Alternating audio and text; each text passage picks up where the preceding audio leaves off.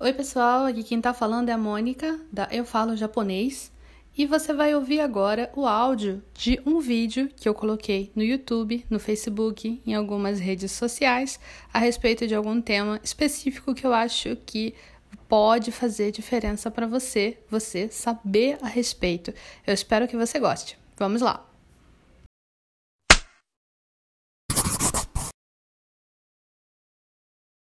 Pergunta do Gustavo. Pergunta do Gustavo também mandou essa pergunta para o TikTok.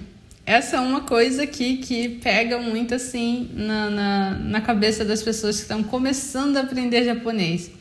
Uma dúvida que eu tenho é dos caras, dos caras não tem espaço entre as palavras e eu bugo para saber onde começa e onde termina uma outra palavra. Realmente na língua japonesa não é tradicional o espaço entre as palavras. As palavras são colocadas todas juntas, uma atrás da outra, as partículas e tudo mais, tudo grudadinho, que nem arroz de onigiri, assim, tudo grudadinho. Isso é o normal, né? É o normal isso acontecer. Quando você está é, tá aprendendo japonês, você com certeza vai ver em muitos livros os livros é, colocando um espaço entre as palavras e é um espaço meio artificial esse porque o normal é não ter esse espaço. E o Gustavo é, diz que buga para saber onde começa uma palavra e onde termina. É, a questão é a seguinte: quando você tem poucos kanjis no texto, realmente a leitura fica é, difícil de ser compreendida, fica difícil de você partir onde tem uma, onde começa uma palavra, onde termina essa palavra quando você não tem candis e quando você não sabe muito vocabulário ali naquela, naquela frase. Você não sabe de vocabulários daquela frase e você não sabe kanji e não, ou melhor, melhor, ou seja, pior, não tem kanji na frase. Se não tem kanji na frase e você não conhece as palavras, é impossível entender onde começa, onde termina uma palavra. Aí você pode me perguntar, mas Mônica, por que que na língua japonesa não tem espaço? Entre as palavras. Não tem espaço simplesmente porque não é necessário o espaço. A gente tem espaço no português porque se a gente não tem espaço, a gente não tem como dizer realmente onde começa uma palavra e onde termina essa palavra. Mas na língua japonesa, por causa da existência dos kanjis, a gente tem como dizer qual é o início e o final de uma palavra, onde está começando a outra palavra, mesmo sem o espaço mesmo sem espaço, isso é possível. Porque você vai observar e você vai conseguir separar através da relação e do equilíbrio entre o kanji e o hiragana. E você também vai conhecer, com o seu conhecimento de vocabulário, você vai saber: ah, isso aqui é uma partícula, ah, isso aqui é tal palavra, isso aqui é tal palavra. Mas isso é uma coisa que você só vai acostumar conforme você for aprendendo várias palavras e conforme você for entendendo os kanjis. E por isso que nos livros didáticos de japonês a gente tem o quê? A gente tem, simplesmente tem espaços que foram inseridos artificialmente, né, por assim dizer. Você vê espaço nos livros, eu penso muito no Mina no Nihongo. Mina no Nihongo nas primeiras páginas dele quase não tem kanji, né? E você não sabe nada no início da sua jornada, né? Então tem aquele espaço ali e aquele espaço acaba se fazendo necessário para quem está começando no estudo. Eu, sinceramente, eu não lembro do que eu achava desses espaços quando eu comecei a estudar japonês.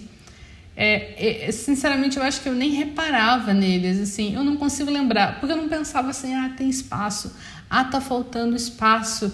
É, é, eu não lembro disso ter sido uma questão que fazia diferença para mim. Talvez pelo fato de que eu conhecia muito a língua japonesa antes de estudar japonês.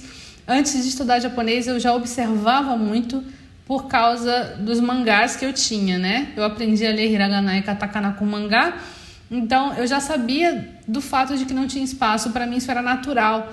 E como eu aprendi a ler bem criancinha, eu tinha 12 anos quando eu comprei o meu primeiro mangá e fui aprendendo hiragana aos pouquinhos, né? Katakana só fui aprender bem depois, mas É, como eu era criança, eu acho que eu absorvi sem questionar muito, né?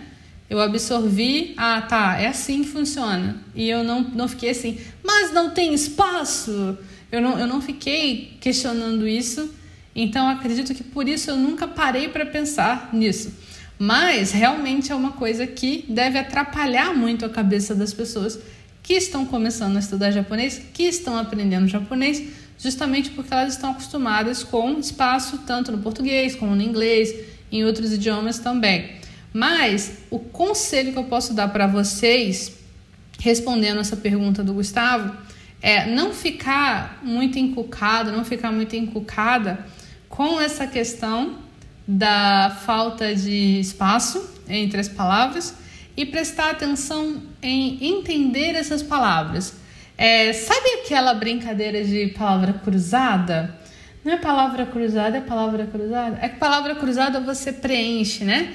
Mas tem aquela aquela brincadeira que é tipo uma sopa de letrinhas, assim, um quadrado com várias letras. Tem muito quando falam assim, tem várias letras assim, e aí falam as quatro primeiras palavras que você encontrar vão ser as palavras que vão definir o seu ano, vão ser as palavras que vão definir o, o ano que vem para você. Assim, tem umas coisas assim, né?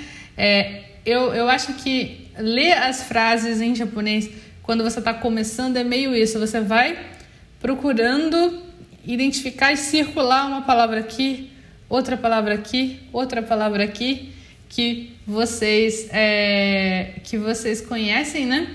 Isso vai fazer com que vocês consigam achar as palavras. Eu penso muito, eu faço muito essa comparação nesse joguinho de você buscar as palavras no seu nome do jogo. Se alguém souber, me fala. Mas você marca as palavras que estão, digamos assim, naquela sopa de letrinhas toda, e aí você finalmente é, acha algumas palavras. No, na, na frase em japonês vai acabar sendo a mesma coisa, né? Vai acabar sendo a mesma coisa. Eu quero falar rapidinho a respeito do Clube Nihongo Kakumei. Quem não conhece o Clube Nihongo Kakumei, é o meu clube fechado de aulas, onde eu coloco várias aulas mais, explicadas, mais explicadas é, lá dentro, mais explicadas do que eu consigo fazer aqui no YouTube. Aqui no YouTube eu coloco algumas aulas, mas lá dentro tem muito mais aula de japonês e muito mais explicativa, com detalhes bem é, diretos para que vocês possam aplicar no aprendizado de vocês. Principalmente é, tem um grande, uma grande quantidade de conteúdo de gramática e de vocabulário. Para quem está começando a estudar japonês, também tem a parte que eu ensino vocês a escreverem hiragana e katakana, que são os primeiros alfabetos. Então, se vocês estão com, uh, digamos assim, problemas de aprender hiragana e katakana, quem ainda não começou e quer começar, o Clube Nihongo Kakume é o lugar mais certo para vocês começarem, porque principalmente é super em conta. Agora, para você participar do clube, é só 75 reais a mensalidade. Vocês não vão achar nenhum lugar mais barato para vocês aprenderem japonês na internet. Quem se interessar, tem aqui uma explicação de como funciona o clube no link que está na descrição da live. Tem um link aqui na descrição, clube, é, clube não, é, é nihongokakumei.com. Não tem clube no endereço, né? Mas é nihongokakumei.com, como está escrito aqui também na imagem. Vocês vão achar o link aqui embaixo da live, tá? É, deem uma olhadinha lá. Agora eu tenho uma dica para você, se você gostou desse vídeo. É o Clube do Kanji. O Clube do Kanji é um canal gratuito no Telegram. Nesse canal, você vai encontrar kanjis, vocabulário, explicações de gramática e também você vai poder participar de uma comunidade com colegas que também estão aprendendo japonês como você. Tudo isso gratuitamente. Eu espero você no Clube do Kanji. Eu espero que você tenha gostado de ouvir esse áudio. Se você gostou desse áudio, por favor, compartilhe com alguém esse podcast, alguém que você sabe que precisa saber essas informações. E se você tiver um tempinho, avalie aqui o podcast e faz um comentário. Eu vou adorar saber o que você achou. Tchau, tchau!